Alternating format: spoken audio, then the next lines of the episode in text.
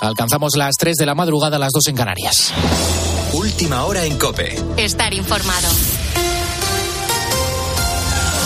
Encaramos el décimo día de ataques entre Israel y Hamas. La cifra de víctimas mortales en Gaza, según las autoridades locales, asciende ya a 2.670 y la cifra de heridos se sitúa en torno a 9.600. Los hospitales continúan colapsados, mientras la cifra de muertos en Israel sigue más o menos igual, unos 1.400 muertos. Aún así, el gobierno del país ha confirmado que al menos 155 personas están retenidas como rehenes de Hamas desde su ataque terrorista del pasado 14 de octubre. El primer ministro israelí Benjamin Netanyahu, tras la primera reunión del gobierno de unidad nacional, reitera que su ejército va a acabar con este, eh, esta organización terrorista.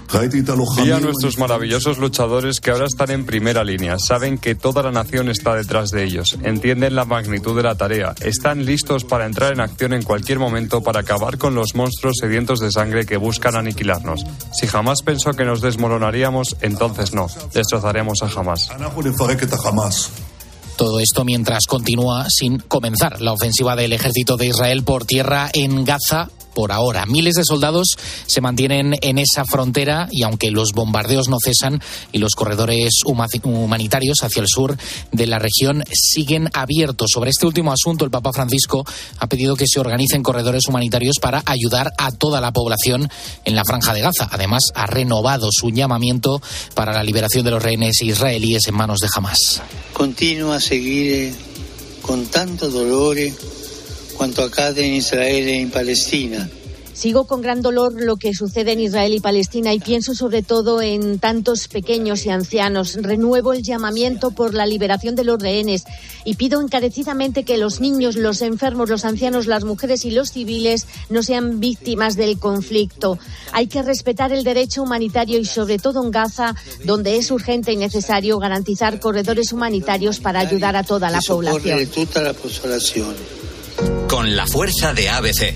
Cope, estar informado. Termina un puente del Pilar con muy buenos datos para el turismo en España. La ocupación se ha movido en torno al 80% en hoteles, casas rurales y casas de alquiler vacacional. Todo ello sumado al buen tiempo que nos ha acompañado hasta ahora y ha supuesto que haya casi 7,4 millones de españoles que hayan hecho sus maletas. Muchos de ellos, por cierto, han elegido la calma de la naturaleza, de la montaña. De hecho, el turismo rural es el que más crece en este puente, hasta un 76%.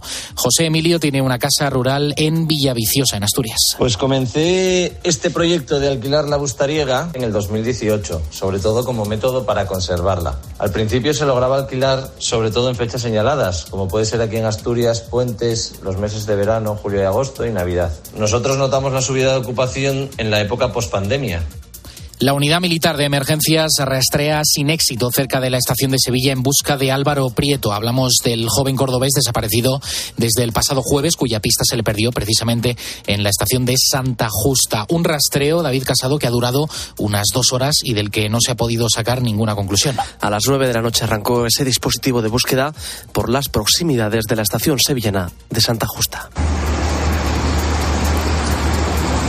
Con perros y linternas han buscado a Álvaro en esas cercanías de las vías del tren. Sin embargo, no han encontrado nada. Son más de 72 las horas de las que no se tiene ninguna noticia de este joven de 18 años. Fuentes de la investigación señalan que la policía está visionando todas las imágenes captadas por las cámaras y los comercios cercanos. El periodista y criminólogo Nacho Abad ha estado en fin de semana COPE y ha señalado que la familia maneja dos escenarios. Hay un misterio terrible. Yo creo que la familia piensa que, que o lo han atropellado o lo, o lo han, se ha metido en un coche por alguna razón y algo malo le han hecho. No obstante, la familia y los amigos de Álvaro no pierden la esperanza y confían en encontrar al joven con vida. Una investigación que continúa, pero que ya ha sido calificada de misteriosa e inquietante. Tienes más información en nuestra página web en cope.es. Sigues ahora en la noche de Cope con Adolfo Arjona. Cope, estar informado.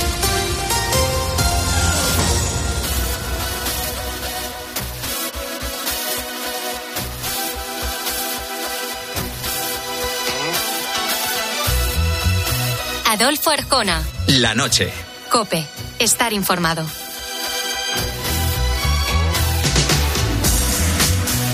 Escríbenos a nuestro correo lanochearjona.cope.es y síguenos en Twitter, arroba la noche arjona y en Facebook, La Noche de Adolfo Arjona. Envíanos tu nota de audio de WhatsApp al 650-564-504. Ahí espero tus comentarios, tus preguntas o tus cuestiones, lo que quieras. Por cierto que después de las noticias llega el momento preferido de las mentes más curiosas. A partir de ahora, nos planteamos preguntas sobre el cuerpo humano, el mundo animal, los fenómenos naturales, el espacio exterior. Vamos a por la primera cuestión del porqué de las cosas.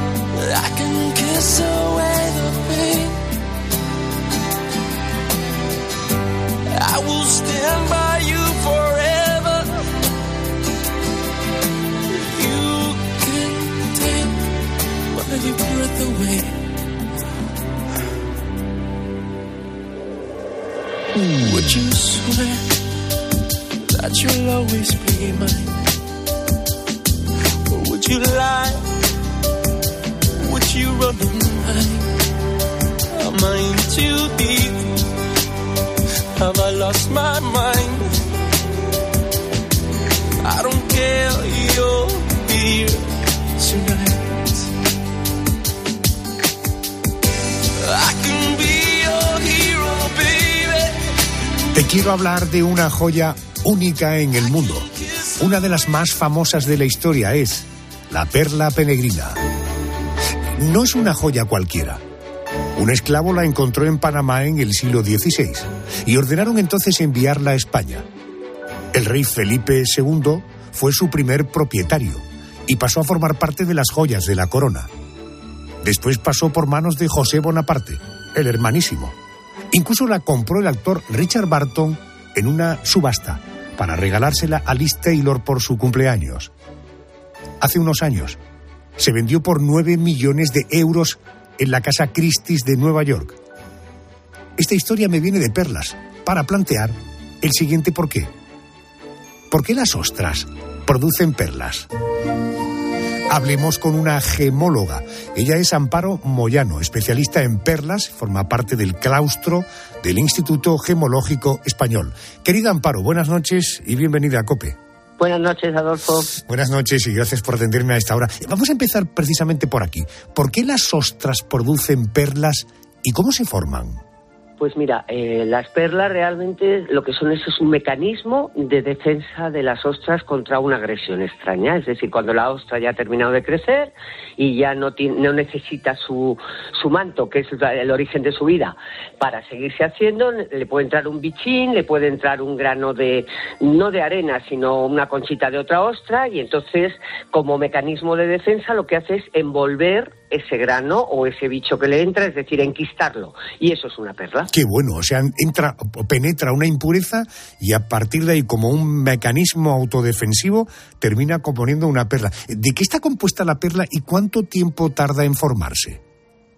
Pues mira, la perla está compuesta básicamente de conquiolina, que es una sustancia de origen proteico, que para que te hagas una idea es, si tú te imaginas una, una ostra o un mejillón, la capa externa, que es así como fea y rugosa y eso. Eso es lo primero, lo primero que expulsa la ostra y con lo que envuelve a ese mecanismo, a ese, a ese bichín, a eso que le entra. Y luego empieza a producir miles y miles y miles de capas, microcapas de carbonato cástico, que es un poco como la la capa interna de una ostra cuando la vemos nacarada, pues eso, lo que se llama madre perla. Y tardar, pues mira, hace como medio milímetro al año, así que es unos cuantos años tarda, si queremos una perla más o menos en condiciones. Bueno, bueno, ahora ya entiendo lo de los precios de las perlas. Oiga, ¿hay distintos tipos de perlas? Eh, sí, hay perlas, para empezar, hay perlas naturales y perlas cultivadas. Y luego dentro de las perlas de cada una de ellas, pues hay perlas de agua salada y perlas de agua dulce.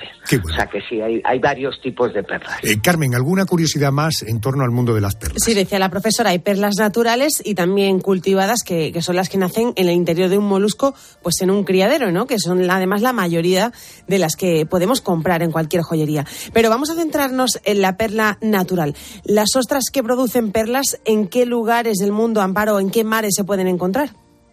Pues mira, hoy en día eh, en muy pocos sitios ya. O sea, hoy en día todo lo que tenemos en mercado son perlas cultivadas, porque bueno, se puede encontrar todavía alguna en el Golfo Pérsico, en Bahrein, en las costas de Bahrein en el Golfo de Manar, en la India, puede haber, puede que de vez en cuando aparezca alguna. Es muy raro.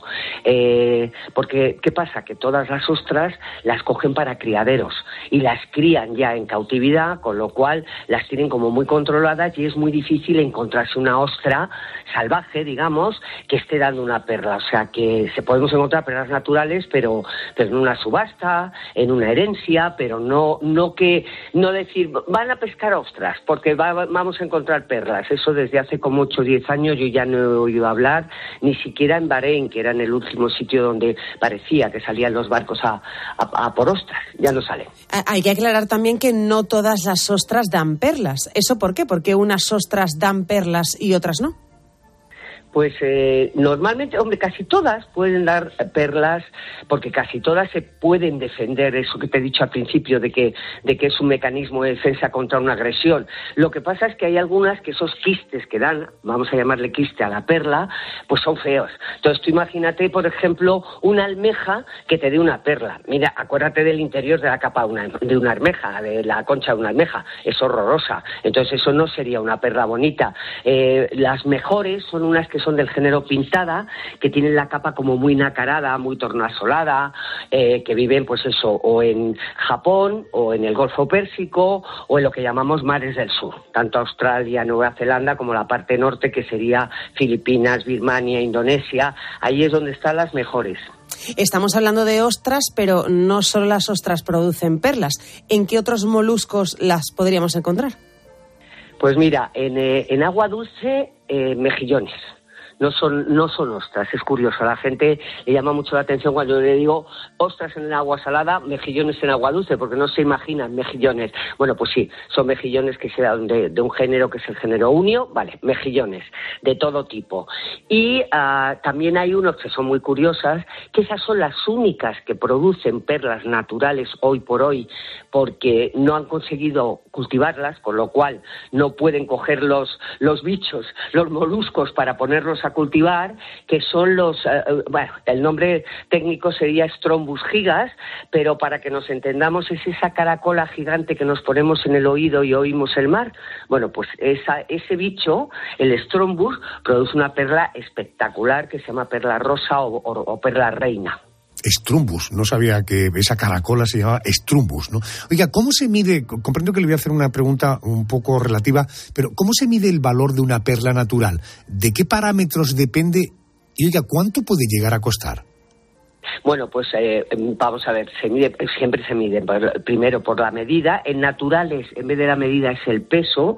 En cultivadas ya no se habla de peso porque le pueden meter de núcleo el peso que quieran, con lo cual se habla más de medida. Pero en, en naturales hablaríamos pesos, el peso en quilates, el peso que tenga, eh, la antigüedad hace mucho, la historia, ah, y por supuesto lo más bonito de una perla es eso que se llama oriente, que es ese brillo especial que tienen las perlas y que nos recuerda un poco al, al, al- reflejo de la luna, ¿no? Al resplandor de la luna. Y costar, pues mira, eh, yo la última que vi que se subastó hace como ocho años o diez años eh, que yo tenga noticias, que estaba en, un, en una pareja de pendientes que en principio pensaban que eran cultivadas y luego las mandaron a analizar y vieron que una de ellas era natural, pues esa natural se vendió, era una perla como de 20 milímetros, es decir, grandecita, pero una perla, y se vendió, me parece que fue en eh, 800 mil libras, o sea que vale un dinero, ¿eh? una perla. Son caras. Las perlas naturales, como no existen, eh, luego ya si nos vamos a, a valor histórico, pues claro, ya por ejemplo la peregrina, pues la peregrina la última vez que se vendió, cuando murió Elizabeth Taylor, me parece que fueron 8 millones y pico de, de euros lo que, lo que se pagó, no solo por la peregrina, sino por el collar en el que estaba la peregrina. Pero lo que más valía era la peregrina, obviamente que es una perla que fue española durante muchos años. Correcto. Eh, eh, eh, Amparo, ¿desde cuándo las perlas se usan como joyas? Pues eh, yo creo que siempre hemos pensado los gemólogos y los historiadores que es la joya más antigua que existe. Es decir, yo creo que ya desde la prehistoria, como es la única gema que realmente tú no tienes que tocarla para nada, es decir, tal y como la da la naturaleza, se puede utilizar, pues pensamos que es la primera joya que se utilizó. Y hay datos como de prehistoria, algún dibujo y, por supuesto, siglo II antes de Cristo ya hay escritos sobre, la, sobre las perlas, en textos protocristianos, es decir, que se habla mucho de la perla y de las virtudes de las perlas. O sea que consideramos que eso, que desde, desde siempre, ¿eh? aparte de que sabes que la edad de la perla eh, se puede datar, porque hacer carbonos o carbonato cálcico, pues se le hace la prueba del carbono 14 y se sabe desde cuándo está formada la perla. Pues si tiene más de 500 años, que la mayoría las tienen, de las perlas naturales, pues entonces se puede datar perfectamente la edad que tiene la perla y vamos, en joyería ha sido la, la pionera de las joyas, la perla. Bueno, pues ¿por qué las ostras producen perlas? Fíjate tú detrás de las perlas y de las ostras las historias que hay. Señora Moyano, gracias por atenderme. Buenas noches. Buenas noches, Adolfo. ¿Cuál es tu percepción del paso del tiempo? ¿Eres de los que cree que pasa rápido? ¿Rápido? ¿O lento? Hagamos un sencillo ejercicio y recordemos noticias ocurridas una semana como esta, pero de hace justo un año. Así podrás valorar si tu percepción del paso del tiempo es lenta, lenta o rápida.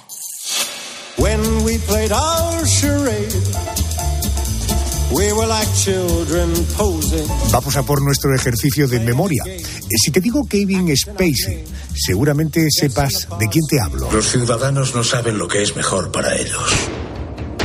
Yo sí. Yo sé exactamente lo que necesitan. Son como niños pequeños, Claire. Por suerte para ellos. El protagonista de la conocida serie House of Cards, que significa castillo de naipes, fue denunciado por cuatro hombres que aseguraban haber sufrido abusos sexuales por su parte entre el año 2001 y 2013.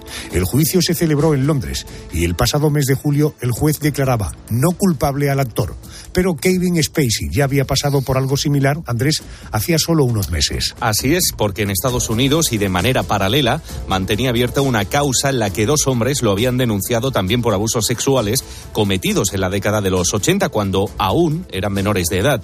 Una semana como esta, pero del año 2022, Kevin Spacey escuchaba el veredicto en Nueva York y decía lo siguiente, o venía a decir lo siguiente, en resumen, un jurado popular de un tribunal civil rechazaba la denuncia de los dos hombres que exigían una indemnización de 40 millones de dólares. Era el primero de los juicios por abusos sexuales a los que se enfrentaba el actor. Por ahora, en ninguno de los procesos ha sido condenado por tales delitos. Y la música también nos lleva a una semana como esta, pero de 2022. Fue el 21 de octubre cuando Taylor Swift publicaba el que es hasta ahora su último disco de estudio titulado Medianoche.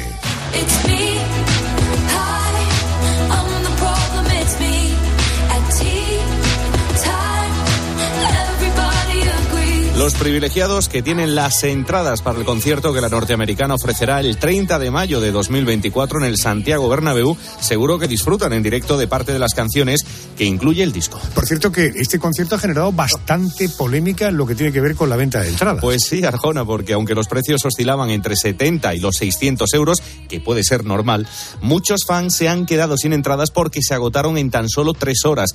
Pero la indignación cundió cuando al poco tiempo Internet se llenó de mensajes de usuarios que revendían entradas a precios abusivos. Se llegaron a ofrecer entradas con acceso a zona VIP por hasta 8.000 euros.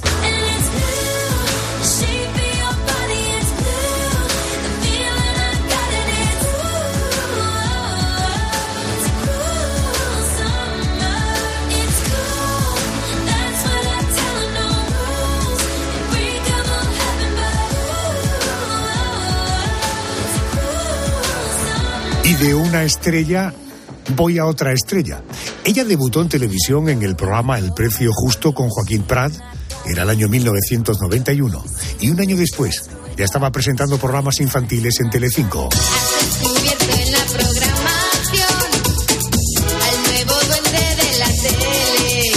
Aunque ha trabajado mucho en cine y en televisión, su verdadero filón lo encontró, dicen algunos, con los monólogos. Claro que yo trabajaba menos que la abuela de Casa Tarradellas. Que solo tiene un nieto y le hace pizzas congeladas, la jodía. Bueno, también canta, lo demuestra con su propia banda de versiones, Rico and Roll. Dice que escribir sus propios monólogos la llevó a los libros y ha publicado hace unos meses Tú, quédate conmigo, yo me encargo de que merezca la pena. Ella es la guapísima Beatriz Rico. Beatriz, muy buenas noches y bienvenida a COPE. Hola, buenas noches. Oye, con esta presentación que me has hecho, eh, yo quiero que estar con vosotros todos los días porque me sube la moral muchísimo. ¿eh? Bueno, es muy amable porque alguien podría haber dicho, oiga, si usted presentara en vez de a Beatriz Rico, presentara, no sé, a Beatroz Rico, ¿le diría al guapísimo Beatroz Rico? Pues eh, dímelo tú, yo pienso que sí. Yo pienso que sí. Yo pienso también que de sí. buena gente. Oye, la protagonista de la novela se llama Rita, vive de la farándula, presenta galas, hace publicidad, tiene un programa en la tele. Eh, Se parece más a una biografía que a una novela, ¿no? A ver, eh, es que cuando tú te pones a escribir, tienes que escribir de lo que conoces. Entonces, bueno, dentro de que es ficción el libro y de que, bueno, cuando eh, escribes siempre vuelcas pues muchísimas cosas, cosas tuyas, yo tenía que colocar a la de protagonista en, en un ámbito que yo conociera para que fuera creíble. Entonces digo, no, no la puedo poner, por ejemplo, en una farmacéutica porque no sé cómo funciona. Entonces digo, pues la voy a poner en el mundo de la farándula, la voy a eh, hacer Miss para que no digan, ay, mira, es que es ella. No, porque yo no, como no he sido Miss, digo, bueno, así ya hay una distancia. Y sí es cierto que, pues mira, eh, nuestro mundo, este es un mundillo como que fascina mucho, ¿no? A, a la gente. Pero luego lo que no saben es que por detrás nos pasan unas cosas súper cutres que digo, si, si yo lo cuento esto es que no se lo pueden creer. Bueno, pues este libro es un poquito como también para que el lector mire por el ojo de la cerradura qué es lo que pasa por detrás del brilli brilli de las bambalinas y que nos pasan a veces unas cosas descacharrantes. Es más, voy a hacer un pequeño spoiler. La mm, eh, anécdota que le pasa a Rita con Juan Luis Guerra es real y me pasó a mí. Qué bueno, qué bueno. Eso sí. Ya luego el resto no te voy a decir que es verdad y que es no porque porque me da vergüenza mucho. Oye, Pero eso sí. Te he leído que eh, eh, la novela la has hecho para que la gente se ría, que tú te has reído mientras la escribías. ¿Esto al final es un libro que tiene un puntito también terapéutico? Ah, totalmente. Mira, eh, yo mm, en la primera novela, que fue de Miss, además, sin pasar por Albacete, la escribí en pleno confinamiento y para mí fue porque yo, además yo, yo lo reconozco, creo que conocer tus eh, vulnerabilidades y reconocerlas no es una debilidad, es una valentía. Y yo caí pues como en una especie de depresión, melancolía, miedo, no sé muy bien cómo decirlo y lo que me sacó de la cama y, y me dijo, venga, vea, a la ducha y te pones bien y escribes y tal, fue el, el libro. Y este segundo libro, yo ya digo, yo ya no necesito psicólogos ni ansiolíticos ni nada, porque para mí es la mejor terapia. Y cuando es humor, eh, es que es mucho mejor, es que es, la, es una gran medicina para, para el alma, para el cuerpo, para el estado de ánimo y para todo. Viva el humor, viva el humor. ¿Qué sería de nosotros sin el humor? Además de verdad. Porque la- pero de todas maneras, la, la novela también tiene momentos menos bonitos. ¿Sobre qué cosas quieres que reflexione el lector cuando lea la novela? Pues mira, yo es que ya desde hace unos cuantos años yo trabajo como voluntaria en un hospital y he abierto los ojos a muchísimas cosas. Y yo quiero que la gente se ría, pero mm, ya que tengo la suerte de que tú hoy me estás poniendo un micrófono delante, o me subo al escenario y la gente me escucha, o escribo un libro y lo leen, quiero también mandar un mensaje. Y yo estoy muy, muy concienciada, bueno, pues con, con el mundo de los hospitales y de la gente mayor porque yo creo que la gente mayor, aunque no estemos de acuerdo con ellos en, en, en unas cosas sí o en otras no, hay que escucharles siempre, porque son fuente de sabiduría y la memoria de nuestra sociedad. Y sobre todo, las lecciones que a mí me han dado, pues acerca de la serenidad, mm, de la aceptación, de la dignidad, es que no tiene precio. Y digo, yo esto lo tengo que eh, eh, transmitir en, en un libro, quiero que llegue al gran público, bueno, primero mm, como, como un homenaje a todas esas personas que yo he conocido, ¿no? Y segundo, porque se aprende muchísimo, muchísimo. Y mi labor como voluntaria en, el hospital, cuando eh, ellos me dicen gracias, gracias, digo, no, las gracias yo se las doy a usted porque esto es la vida en vena. Y claro, también de eso hay, hay mucho en el libro. Es que cuando uno hace algo sin pretender nada a cambio, como suelen ser estos gestos de los que me hablas, la satisfacción es enorme. Y, y yo no sé, tengo una teoría, Bea, sobre este asunto, no sé si estarás de acuerdo. Dicen, qué generoso eres cuando, por ejemplo, cedes tiempo para los demás, ¿no? Pero Lo al final mejor, dice, pero ojo, yo creo que hay un componente de egoísmo en el sentido de que no se consigue mayor satisfacción que cuando uno hace cosas por los demás sin pedir nada a cambio, ¿verdad? Mira, eh, Javier Iriondo, que a mí me encanta, tiene una frase que dice, uno no sabe lo que es la felicidad hasta que hace algo por alguien que no puede hacer nada por ti. Correcto. Eso es real. Y luego también hay mucha verdad en que en, en esto que has dicho de que mm, que te sientes también claro yo hay veces que digo yo ya no sé si lo hago por por ellos por los pacientes o por mí porque me siento muy bien y mi jefa me dice no importa el, no- el caso es que lo haces si lo hace por ello por ti no importa esto es un toma y daca Beatriz la vida digo pues es verdad Lo importante es hacerlo, efectivamente. efectivamente A ver, Bea, sé que tienes miles de seguidores en las redes que dicen que tu nuevo libro hay algún comentario que te haya hecho gracia especialmente de las cosas que te han dicho. Bueno, mm, a ver, eh, yo mm, eh, siempre leo las reseñas pues en Amazon y en redes y todo lo que sale y hay un, hay algo que me ha hecho una ilusión muy muy especial. Una chica que me decía que llevaba muchísimo tiempo sin leer, eh, pues bueno, pues porque cayó en una depresión, estaba mal tal y dice después de tres años es el primer libro que me termino. Dice yo era una lectora una gran devoradora de, de- de libros y ya no podía leer más. Y con el tuyo me reenganché.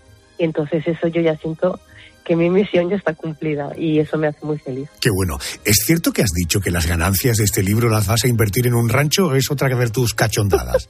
Es una de mis cachondadas. es una de mis cachondadas. No.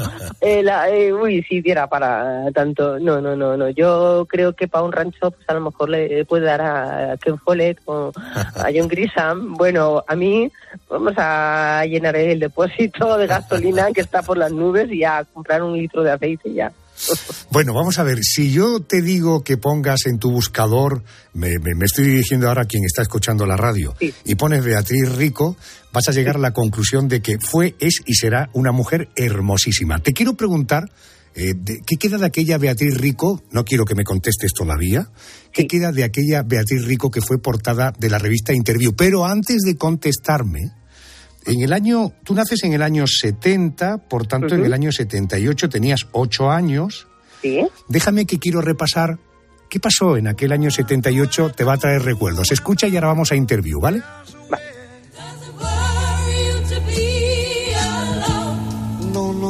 Ese año mirábamos al Vaticano porque estábamos pendientes de conocer quién sería el nuevo Papa tras la muerte de Juan Pablo I. Habemos Papa.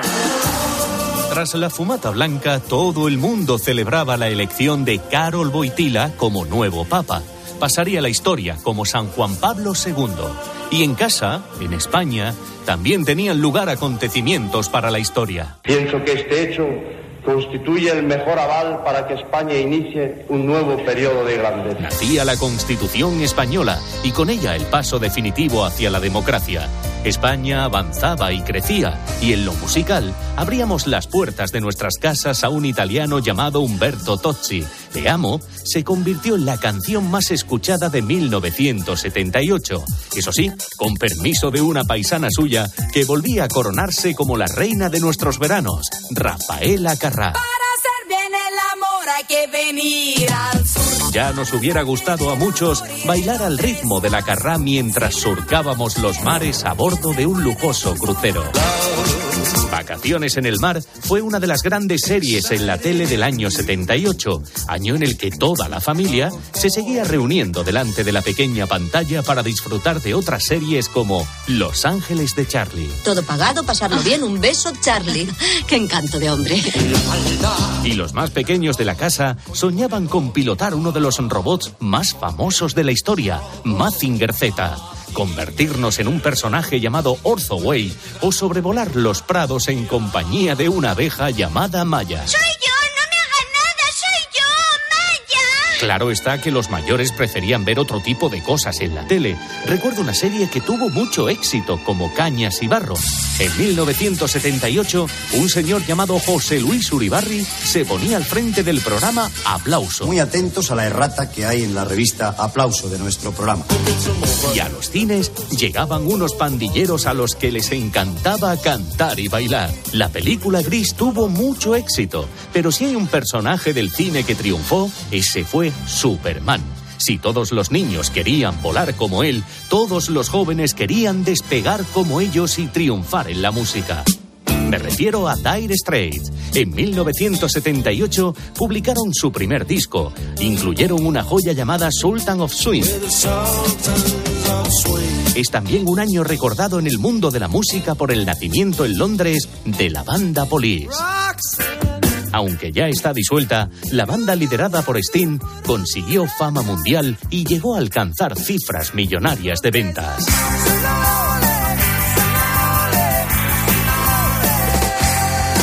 Fíjate, Beatriz, cuántas cosas ocurrían cuando tú tenías ocho años. ¿Tú recuerdas algo de, te, te hago memoria, Juan Pablo II, nacía la No, no, Constitución. te lo digo, te lo digo yo. Pues mira, eh, de la abeja maya, Ajá. De Cris, que no me dejaron verla justamente cuando salió porque yo era pequeña, pero luego la vi. Eh, y por supuesto, Rafael Acarrá, porque era mi super ídolo y, y en, en las fiestas, en, en casa, en cuando- los eh, cumpleaños, siempre me decían, venga, vea, a ver, imítanos a Rafael Acarrá. Y yo que no sabía muy bien lo que era lo de hacer el amor, pero el golpe de melena lo hacía fenomenal. ¡Ras para hacer bien el ampum! O sea, la abeja maya te trae buenos recuerdos, la película Gris que no la viste. ¿Y tú no eras de Mazinger Z y de su compañera Afrodita A? De Afrodita la de pechos fuera. La de claro. pechos fuera, efectivamente. A mediodía, sí, los sábados creo que era. claro que sí. Te preguntaba, ¿qué queda de aquella Bea Rico que fue portada de interview? Pues hombre, todo, porque yo eh, fui mm, portada de interview, pero muy, muy tardía. Eh, a los cuarenta y tantos ya. ¿Y qué queda? Pues mira, todo, mm, todo, porque es que esto de ir cumpliendo años es muy extraño, porque es como que tu cuerpo y tu cara cambia, pero mi mente no, es como que no cambia y se ha quedado ahí. Interview, mira, mm, lo que para mí fue muy especial fue salir en, eh, en la portada de una revista tan icónica como era Interview. Pero no supuso, digamos, mm, para mí una frontera mm, en mi, en mi psique ni, ni nada parecido, porque como no enseñé nada, es decir, eran unas fotos muy sexys, pero muy, muy cuidadas, y yo lo dejé bien claro. No quiero ni enseñar pezón ni, ni enseñar teta. Y de hecho creo que fue la primera portada que salió vestida, porque salgo con un vestido en la portada. Entonces, bueno, pues me hizo mucha ilusión y fíjate que es que llevaban mm, años y años mm, para ver si hacía el posado, hacía el posado y no, no, no. Y al final dije, pues ahora yo ya me siento con la madurez y con la serenidad suficiente y me apetece hacerlo. Unas fotos, pues sí, bonitas, cuidadas y hombre, pues que era interview, que mira, luego ya desapareció y dije, pues mm, qué bien que lo hice.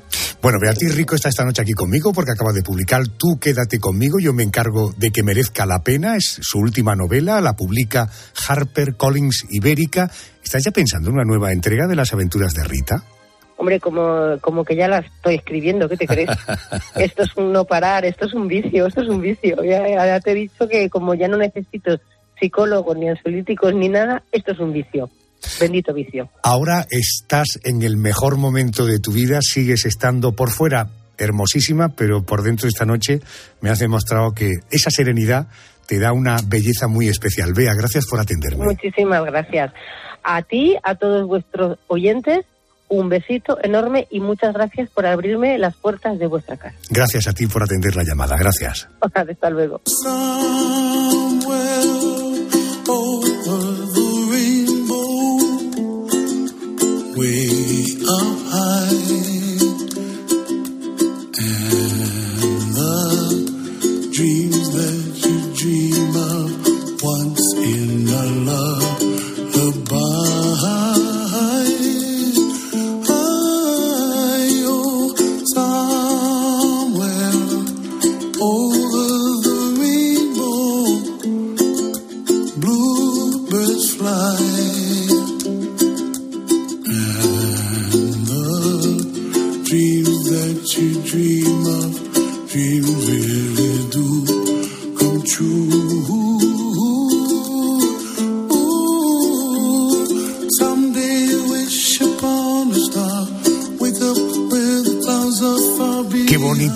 De este hawaiano Israel Kamakawiwo. Bueno, déjame que te voy a hablar de un postre muy popular, sobre todo entre los más pequeños. Mamá nos ha preparado gelatina royal. Dice que tiene mucha vitamina C. Mira, mira. Y mogollón de proteínas. Cógela y verás cómo creces, hermanito. Bueno, hay que reconocer que es muy divertido este postre cuando se pone en un plato parece que baila con el, con el movimiento. Te hablo de la gelatina, un alimento que se obtiene a partir del colágeno presente en los tejidos de animales. ¿Tú sabes cómo se fabrica la gelatina? Nos va a ayudar a entenderlo Íñigo Pérez Baroja, que es miembro de la Junta Directiva de la Asociación Nacional de Químicos e Ingenieros Químicos de nuestro país. Señor Pérez Baroja, muy buenas noches y bienvenido a COPE. Hola, buenas noches Adolfo y buenas noches también a tus oyentes. Yo, eh, eh, nombrarte siempre me impresiona. Íñigo Pérez Baroja, de madre mía, me, menudo intelectual. Tengo. Supongo que no es el primero que te dice algo de esto, ¿verdad? No, pero, pero nada, es eh, muy, muy, muy antepasado, muy, muy, muy lejano mío, así que nada, me quedo en la rama química más que en la rama literaria. Ahí no has pillado, de la, de la herencia no has pillado nada, ¿no? nada, nada. Bueno, vamos a hablar de la gelatina, eh, que es un producto aparentemente. Bueno, yo pensaba que era una cosa absolutamente química, pero no exactamente. A ver, la materia prima para fabricar la gelatina son huesos y piel de animales como cerdos y vacas. Eh, ¿Qué es lo primero que se hace con ese material y cómo se obtiene el colágeno? Vale, o sea, al final la gelatina está el, el casi todo, eh, más del 95%, es colágeno y el resto son sales minerales. Entonces, el colágeno eh, está presente en tendones, en los ligamentos, en la piel, eh, en los huesos eh, de los animales. Entonces, claro, al final decías animales, cerdos y vacas. Es que lo más fácil es de, de coger eh, colágeno de, de cerdos y vacas porque son como subproductos de, de lo que se genera en los mataderos, ¿vale? Los huesos no nos los comemos, la piel, el, la, la piel, la- el cuero tampoco, entonces de ahí se puede sacar el, el- colágeno, ¿vale? Es relativamente sencillo y además nosotros eh, desde de, de siempre hemos estado tomando colágenos.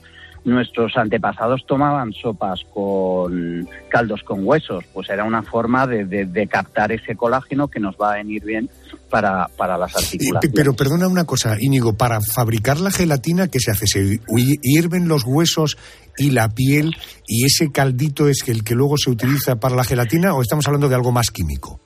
Sí, eh, bueno, y no, tiene algo que ver químico, ¿vale? Porque tú directamente el colágeno, efectivamente los huesos, la piel, lo que tenemos que hacer es eh, hidrolizarla. ¿Qué es hidrolizar? Es hacer una reacción química a través de, de- estos compuestos que eh, consiste en añadir un, añadir moléculas de agua que van a romper los enlaces de, de las sustancias. Y a partir de ahí ya se puede extraer eh, el colágeno que eh, a partir y a partir de ahí la gelatina. Ya, ¿Y cómo se consigue eliminar las impurezas para que la gelatina quede transparente?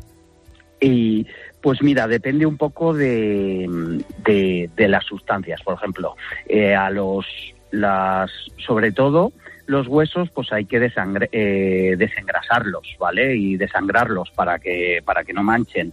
Eh, habitualmente los huesos eh, se suelen triturar, ¿vale? Y se le añade una disolución ácida para eliminar los, los minerales, el calcio de los huesos que puede interferir en, la gelatina eh, y los fosfatos.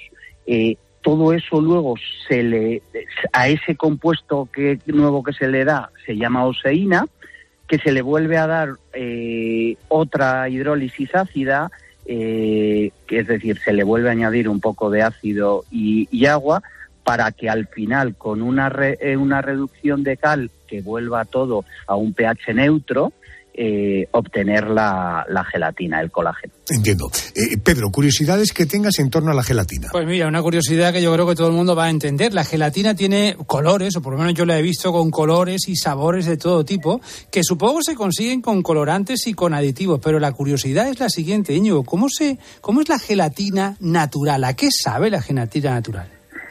Na- no sabe, la verdad es que no, no, no tiene mucho sabor, es, es totalmente insípida. suele ser eh, bastante translúcida, deja permitir el paso de la luz, ¿vale?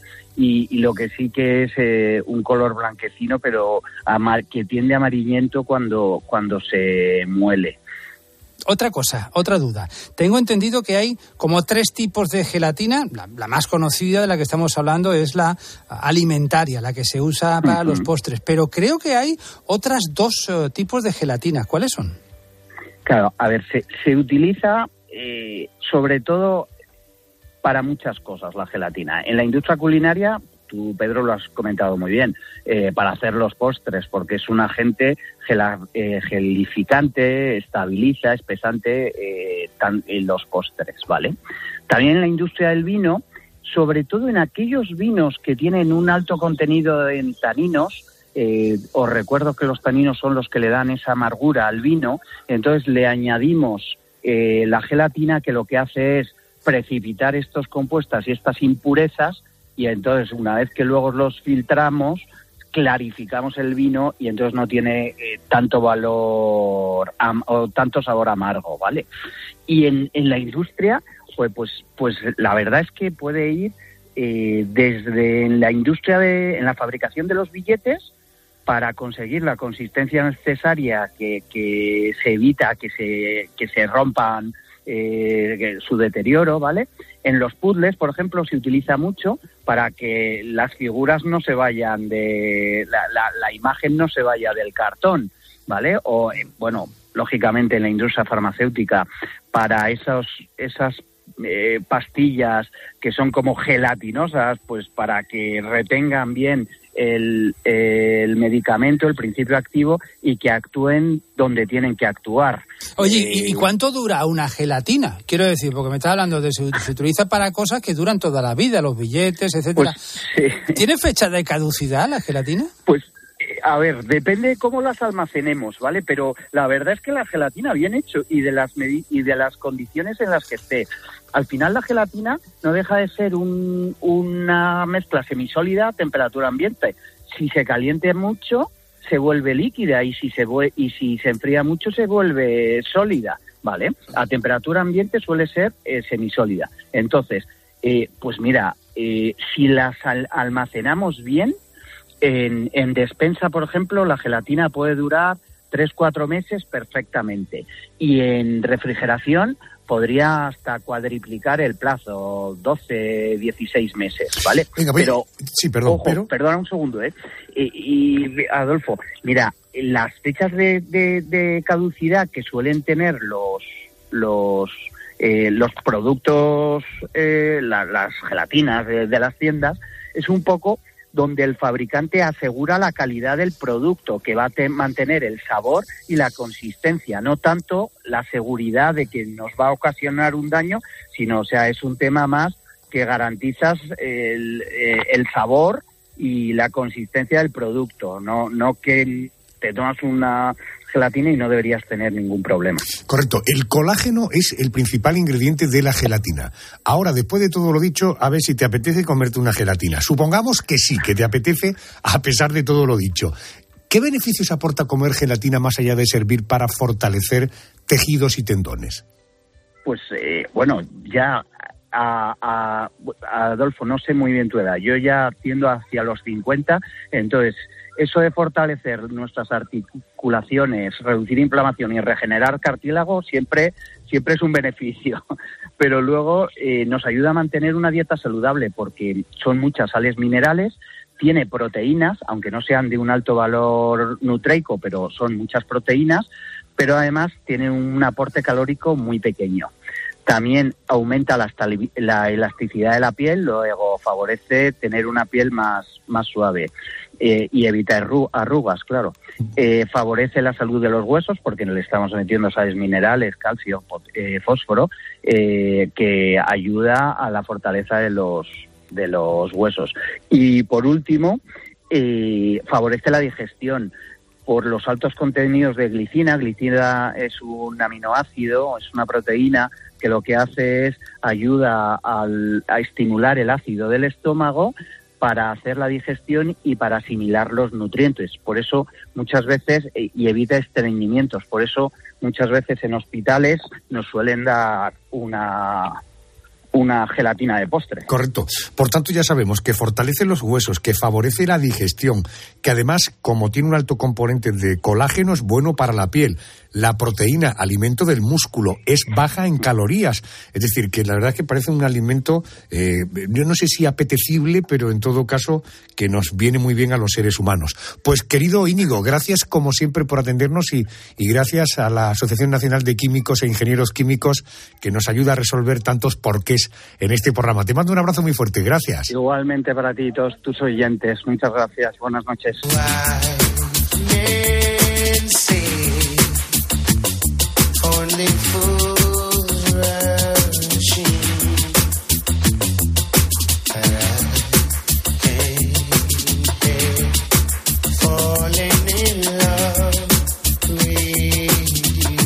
Probablemente hace ya algún tiempo que cuando oímos hablar de una persona celíaca o tenemos a una persona celíaca cerca de nosotros, ya no nos parece tan infrecuente.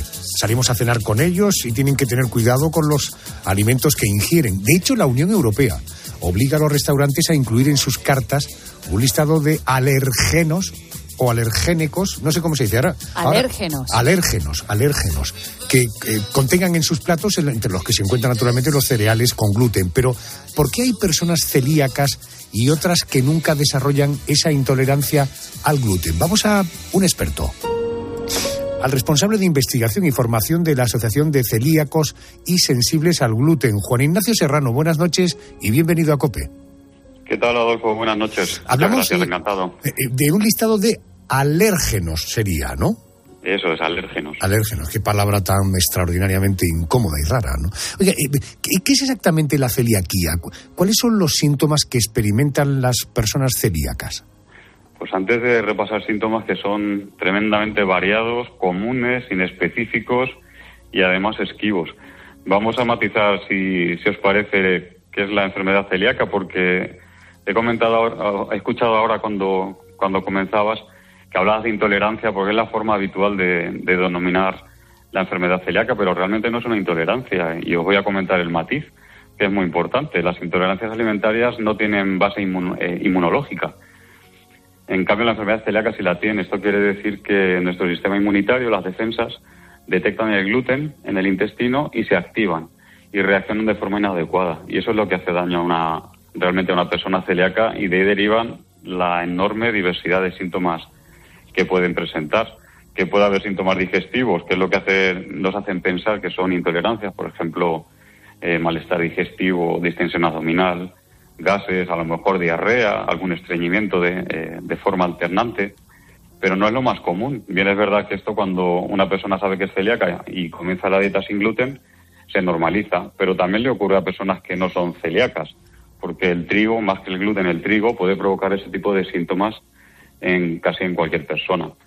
Entonces, lo, interesante o lo complicado de esta enfermedad es lo que se deriva de esa reacción inmunitaria adversa, que lesiona el intestino, provoca una destrucción de las vellosidades, que son las que se encargan de absorber nutrientes, y a partir de ahí puede haber, puede pasar cualquier cosa. Eh, Eh, señor Serrano, eh, eh, hay personas que se pasan parte de su vida comiendo alimentos con gluten y de repente un día ya les sientan mal ese tipo de alimentos. ¿Es realmente así de inmediato el inicio de esta, no sé si llamar anomalía o patología? Pues que sea inmediato no está claro, porque siempre queda la duda de si las personas celíacas lo arrastran desde que son pequeñas. Oficialmente decimos que no, que la enfermedad celíaca puede saltar en cualquier momento.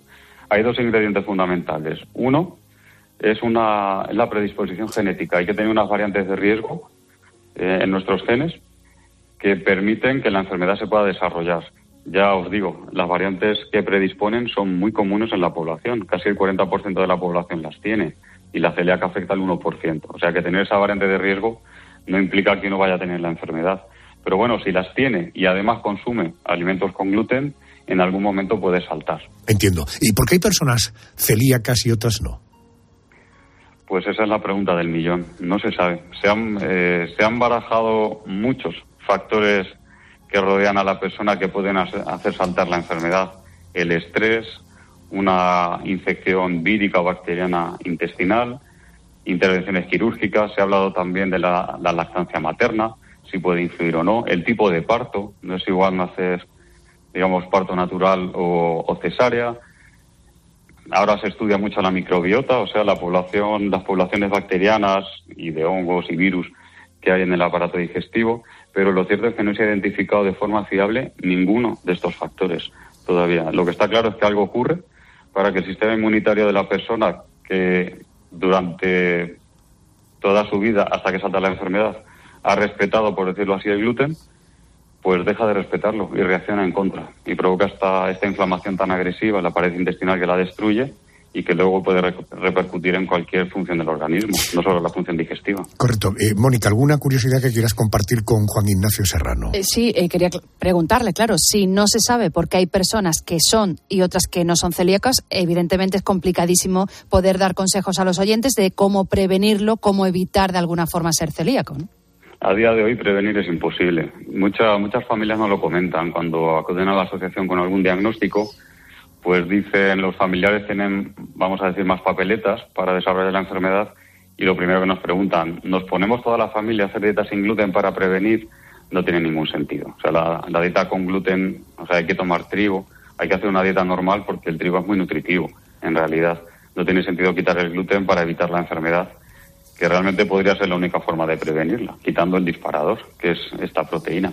Pero fuera de ahí no se puede hacer nada. Entonces uno tiene que hacer vida normal y lo que sí, si se encuentra mal, ir al médico. Y ya es tarea del médico saber identificar la enfermedad, que no es fácil, ¿eh? No siempre es fácil. Claro, eh, estamos hablando de una enfermedad que entiendo que tiene repercusiones, por, por ejemplo, en la energía. Una persona eh, que no tome eh, gluten, trigo, eh, sus niveles de energía, ¿eso cómo lo sustituye?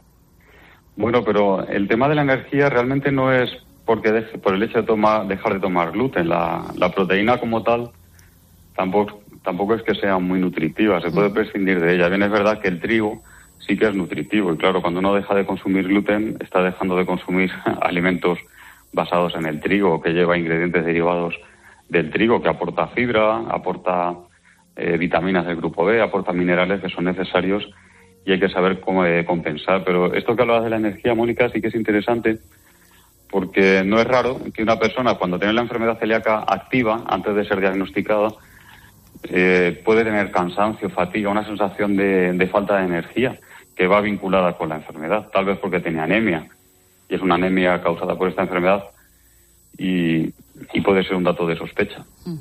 La vida de un celíaco desde el punto de vista nutricional es muy complicada. ¿O Hoy día ya no es tanto como puede parecer. Es complicada.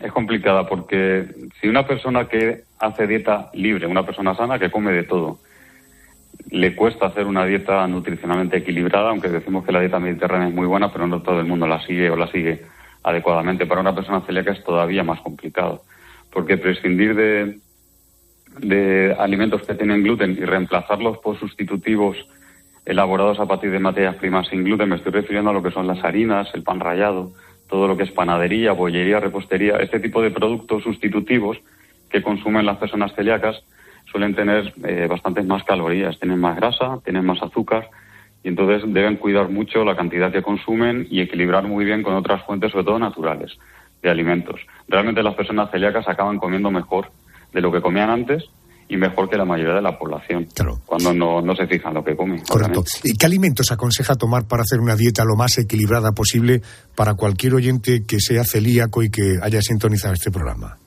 Lo que recomendamos es basar la dieta en alimentos naturales, porque se puede comer de todo, frutas, verduras, hortalizas, legumbres, carnes, pescados, huevos, todo lo que no tenga procesamiento industrial, porque ya productos manufacturados, eh, pues hay que empezar a mirar lo que uno come o no come. Productos que son poco procesados, probablemente siempre son sin gluten. Imagínate un yogur natural, nunca va a tener gluten, da igual la marca, o una conserva natural de un pescado, pues tampoco va a tener nunca gluten.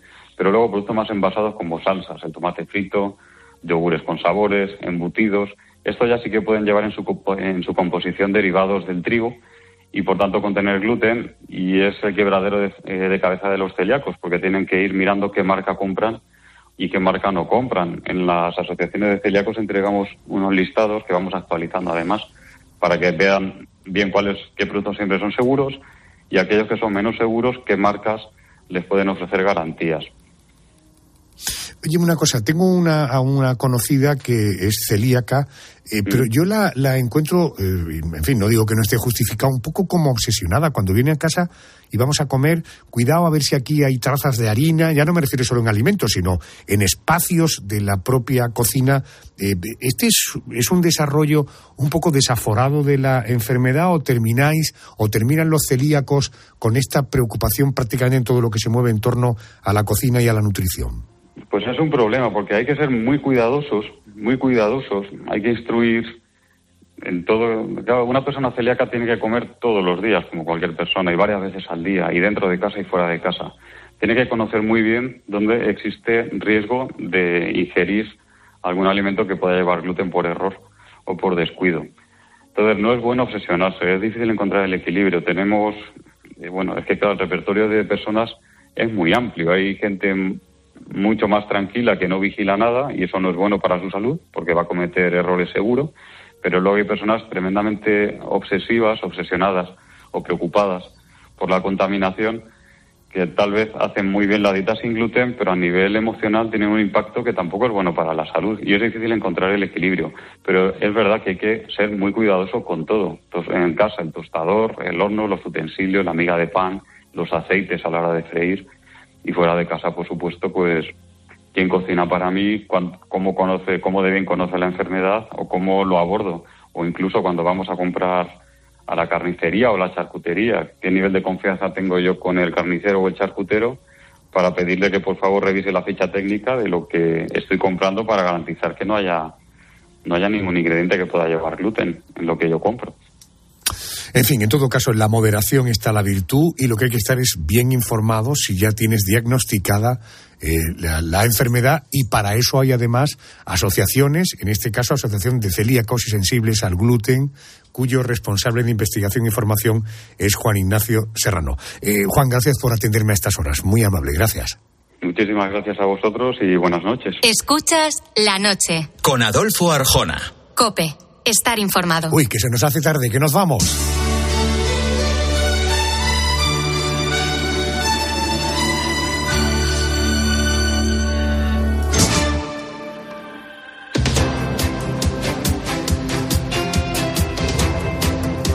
Hasta aquí una nueva entrega de nuestro programa. Te dejo con las noticias y poniendo las calles. Que tengas una feliz semana. Gracias por estar ahí. Adiós. Nos queda una canción.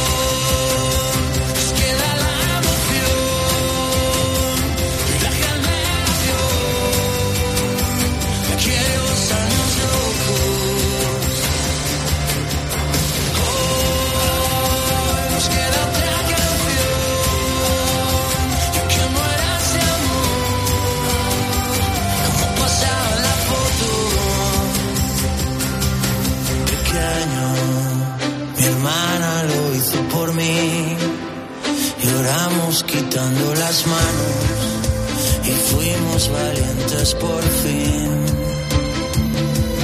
De cero, camina que hay que seguir. Verás que bonita la vida,